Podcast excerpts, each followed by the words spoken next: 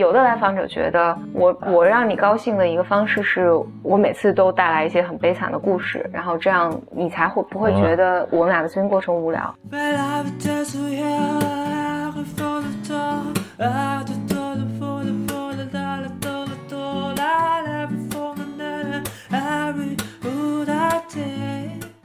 欢迎来到新的一期。Blow Your Mind，两个人的公路博客。大家好，我是峰哥和峰，我是简玲玲。我们继续跟大家分享欧文亚龙这本《给心理治疗师的礼物》第七章，嗯，叫教授共情，教你怎么去更好的共情，是这意思吧？嗯，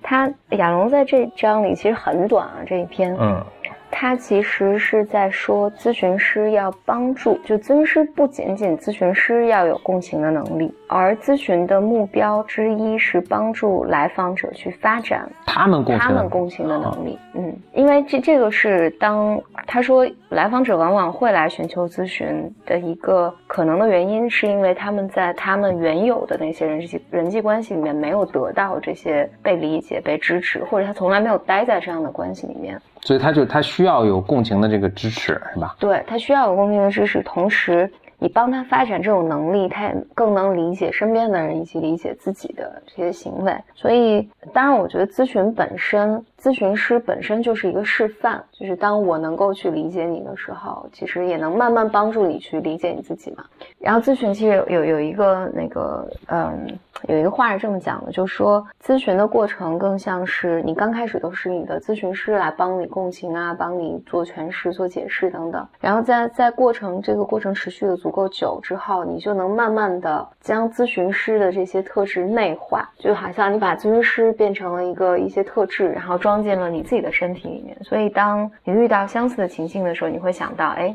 如果咨询师在，他会怎么问我？所以你就做了一个咨询师判断事情的这么一个小模型，然后对小的存到自己的大脑上，然后我就知道，哦，如果我咨询师在的话，他可能问我说，你或者咨询师会表达一些，我这时候一定是觉得很孤独了，然后我想，可能我要处理我的孤独，而不是直接冲动的冲过去跟别人吵架等等，就就是。这样，这个是教授共情的一种方式。但亚龙在这儿其实那那个是更潜移默化的，就来访者其实不需要做什么更多的事情，只需要按时去见咨询师就可以了。然后，但是对于亚龙这块儿，他强调的是咨询师要试着。可以直接的和病人去询问，嗯嗯，就是你觉得我会怎么想，或者你在在你的在你的幻想里面，或者你觉得我会有什么反应，或者你觉得我现在是什么情绪？所以来访者有时候会告诉你说，我觉得你肯定不耐烦，嗯，我我觉得有来访者会说，嗯，这还挺常见的，有有来访者会说，我觉得，嗯，我最近。就我我举个例子啊，就是有的来访者会讲说，我要表现的越来越好，这样我才让你觉得，否则我觉得你肯定会觉得很失望。就是你付出了这么多努力，然后但是我就一直没好起来。有的来访者是会说，我觉得。我觉得我必须每次来都表现的特别有故事，或者我最近上周又过得特别糟，这样你才有工作可做。就我怕你觉得无聊，嗯，就是就是来访者来访者怕咨询师觉得无聊，对对对，就是来访者他对咨询有不同的幻想。就是他对咨询师到底会有什么样的情绪有不同的幻想，嗯，这个幻想是他觉得，比如有的来，我刚才想举的其实两个极端的例子，有的来访者觉得我要表现得越来越好，没什么事儿了，这样让你觉得你可能我我猜测这样你会很高兴。有的来访者觉得我我让你高兴的一个方式是我每次都带来一些很悲惨的故事，然后这样你才会不会觉得我们俩的咨询过程无聊。所以回到共情的主题上说，就说这两种极端的这种猜测，其实都是。共情能力或者不强的一个表现，就是他都错误的预期的咨询师的反应，是能这么理解？嗯，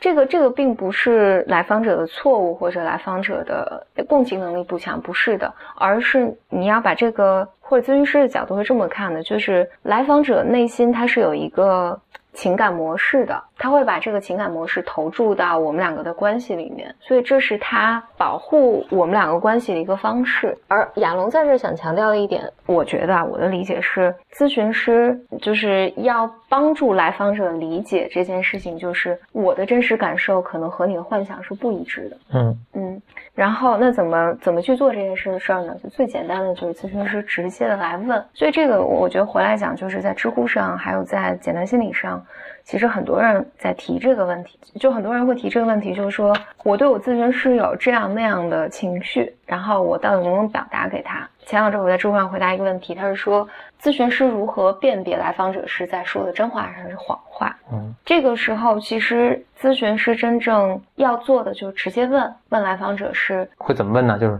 我我我会直接就直接的问你，比比如说举举刚才说这个例子，这个来访者他就是在咨询中表现的越来越好。好像好了，但是这个过程如此之短，对于我作为咨询师的一个感受是不会的，就是一个人不可能在比如几周内，他就是他的认知，然后他的情绪就发生这么大的变化。那我回去问他，我问的方法不一样啊，但最直接的问法其实就你会直接问他说：“我觉得好像你有点担心，如果你没有变得好一点的话，我会对你很失望。我想知道是不是这样。”然后，但咨询师在说这句话的时候，是建立我是建立在我的判断基础上的嘛？嗯，很有可能不是对的，也有可能不是真的。然后那但你就很重要的是来访者怎么回应。有的来访者会说：“啊，是的，是这样的。”有的来访者说：“不是这样的，就是。”我我真的觉得还挺好的，反而你你你对我的这种怀疑，我觉得还挺不满的。就是，但是重要的是你和你的来访者去去核实，核实他他心里面对你的幻想是什么样的。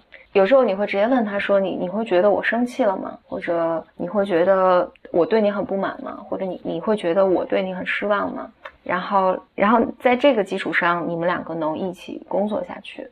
所以亚龙在在这章最后举了一个例子，他就说，大概就是这个人每次这个来访者每次都跟他说，我要给你讲一个故事，这个故事我以前已经给你讲过了，但是我还是再给你讲一遍。他每次都要这么说，就还好像很怀抱歉意的说这句话。所以亚龙就问，但他还继续讲，对，还继续讲。所以亚龙就问他说：“你觉得，就你每次就是就就这这么做，我会有什么感受？”然后这来访者就说：“你肯定觉得很无聊，你肯定是很着急，想要把这件事情就是咨询赶紧结束，因为太无聊了什么的。”后来亚龙其实最后做了一个诠释，其实是非常非常共情的诠释，在在这章的最后最后一段，他说。亚龙说：“我我确实这中间看表了，但我看表是我觉得或者我猜测，就是你每次要把这个讲过的故事再讲一遍，好像是把这个这个故事卡在我们两个中间，然后就好像是减少了我们俩能够真正相遇的那些时刻。嗯嗯，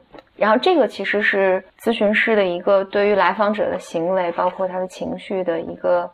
理解，然后再。”告诉这个来访者，然后当然这这个是个过程了，让来访者来，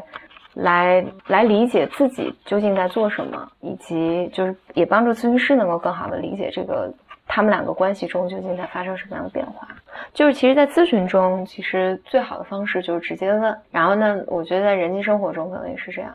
因为大多数时候，你认为别人会有什么样的情感反应，绝大多数至少一半的时候都。都是不准确的。我觉得我这么做，别人会高兴或者不高兴，就是这个，就是我们总以自己的那些情情感来揣测别人，但其实很很有可能别人的体验和你是完全不一样的。嗯嗯。话说你刚刚说到现实生活中，我就在想，因为我也碰到过这种情况，就是对方反复讲一个可能他讲过很多遍的故事，可有可能我自己有时候也干过这个事儿啊。我觉得亚龙的这个回答，当然他是咨询师嘛。那比如说我如果就是就是很不耐烦，那我也告诉他们，我说你已经第 N 次跟我讲这个故事了，我就很听了很不耐烦。我觉得取决于你的关系吧，我觉得是要的吧。OK，就正常的，这是个现实反馈。OK，现实反馈，那对方就知道哦，那我下次不讲，当然要的。OK，有时候你讲我就会这么说。那行，嗯嗯，这张是比较短的一张，所以。就这样啦，嗯嗯，我们下一章再见。下一章是呃的题目叫做“让病人对治疗师真正有意义起来”，这个题目还挺绕口的，也不是特别明白什么意思。那预知后事如何，我们下次再跟大家来分享。嗯嗯，拜拜，拜拜。